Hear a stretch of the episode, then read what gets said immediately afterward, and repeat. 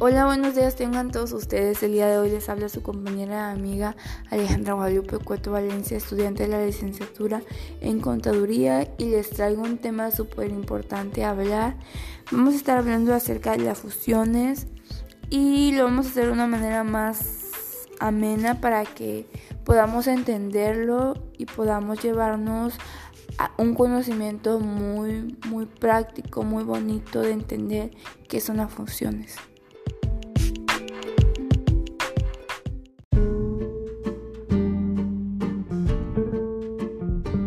Bueno, como primer punto de este bonito tema a tratar, vamos a definir qué es la fusión para que ya vaya quedando claro, ya vayamos entendiendo qué es la fusión.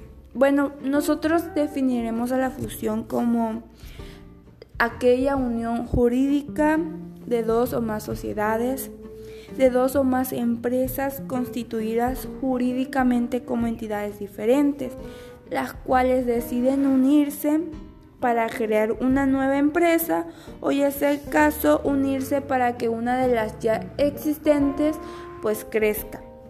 En el caso de que pues decidan unirse y que una de las empresas ya existentes permanezca, la vamos a denominar fusionante y, y a la empresa que va a desaparecer la vamos a llamar fusionadas.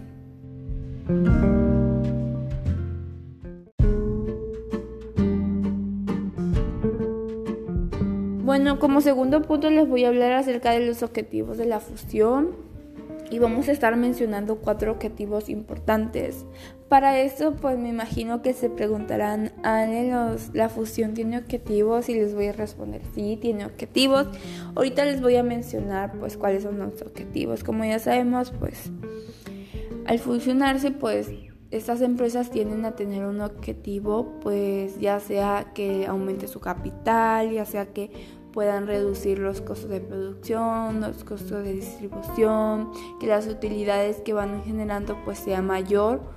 Para, o sea, para esto, para que tanto, tanto individualmente estén bien como fusionadas estén bien. Como primer punto, pues el objetivo es incrementar los ingresos de las sociedades que se fusionan. Disminuir los costos de producción, pues es obvio. Y por otra parte, pues también disminuir los costos de la distribución. Y por último, que los intereses del capital ajeno se reduzcan, que la productividad empresarial se incremente y que la utilidad de esas fusionadas pues sea más, esté en aumento cada día.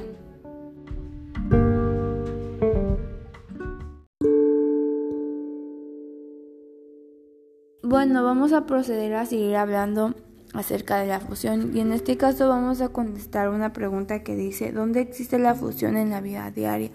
Yo la podría responder de la siguiente manera. La fusión en la vida diaria existe en cualquier negocio, en cualquier empresa, en cualquier institución, en cualquier lugar donde se trate que alguno de los negocios crezca. Como ya habíamos mencionado en la definición de las de la fusión, pues estas se tienden a hacer, a unirse para que una de estas crezca o para crear una nueva o para que una de estas de las dos ya existentes pues crezca y la otra desaparezca, así pues poder, poder obtener más utilidad, más ganancias, poder llegar a una meta objetivamente financiera alta. En este caso, pues yo creo que sería en cualquier negocio, en cualquier empresa, en cualquier institución, porque pues al fusionarse trae beneficios tanto para la empresa que va a desaparecer como la empresa que va a estar existente. O ya es el caso que se va a crear una nueva, pues a ambas les va a beneficiar.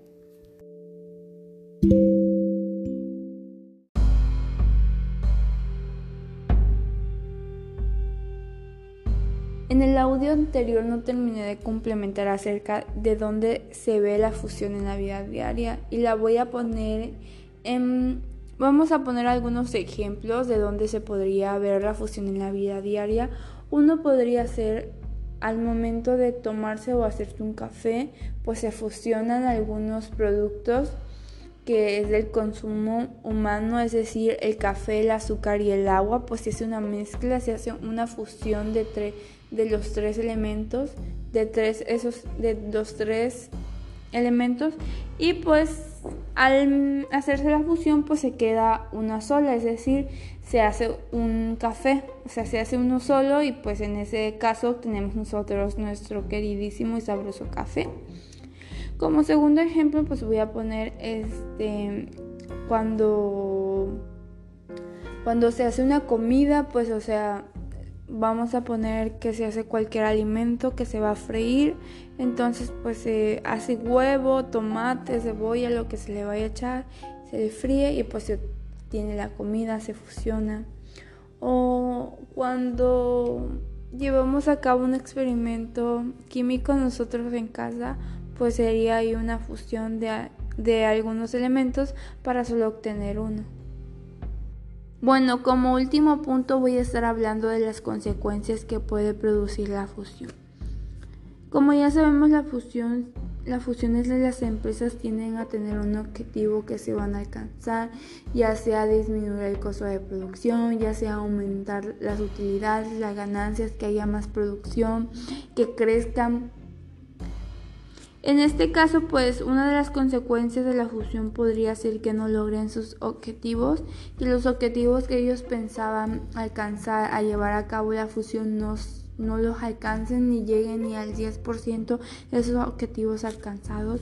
Entonces eso sería una de las consecuencias. Otras consecuencias sería que las empresas fusionadas comiencen a perder en vez de ganar, o sea, de que en vez de que la fusión les haya traído buenas consecuencias en hablando económicamente, pues están perdiendo, están disminuyendo sus ganancias y ninguna de las dos empresas está obteniendo ganancias. Sin embargo, están adquiriendo más deudas o se están generando menos oportunidades de, del aumento de las utilidades otro de los puntos sería que no exista comunicación, que hayan tenido un conflicto y que las empresas fusionadas no estén de acuerdo con lo que la otra empresa quiere ser o, que, o, con los socios que se pongan de acuerdo, pues no están y esto llevaría a un desequilibrio de comunicación total, sería fatal para las empresas fusionadas, pues porque no se van a entender, es claro ahí.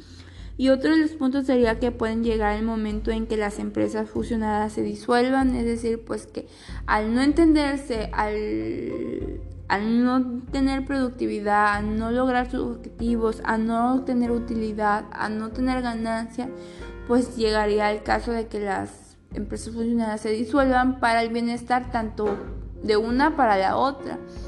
O o sería el caso pues porque o sería el caso de que ya no serían seguirían juntas porque no tiene caso porque no están ganando, no están rindiendo, no están generando ganancias, utilidades y la fusión pues no no está yendo de acuerdo a lo que ellos ya habían planteado.